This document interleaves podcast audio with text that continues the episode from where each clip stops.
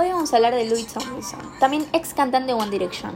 Está haciendo un tour por casi todos los países y todas las fans, más que nada las de Latinoamérica, están desesperadas para la reprogramación de las nuevas fechas, ya que en 2020 no se pudo hacer por razones obvias.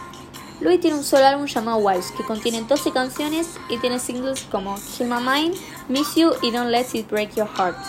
Y hay rumores de que pronto sale nueva música, así que tenemos Louis para rato.